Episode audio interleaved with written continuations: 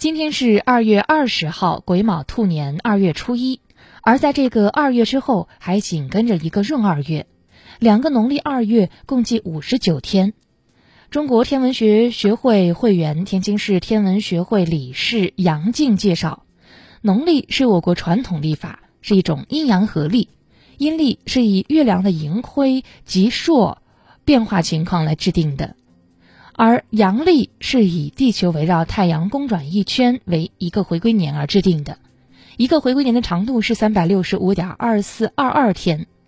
癸卯兔年的农历二月始于公历二月二十号，止于公历三月二十一号，为期三十天，属于大月。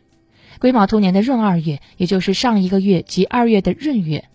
闰二月中只有节气清明，而中气谷雨则在农历的三月初一。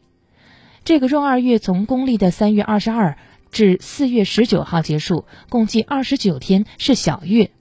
闰二月比较罕见，上一次是二零零四年甲申年，下一次是二零四二年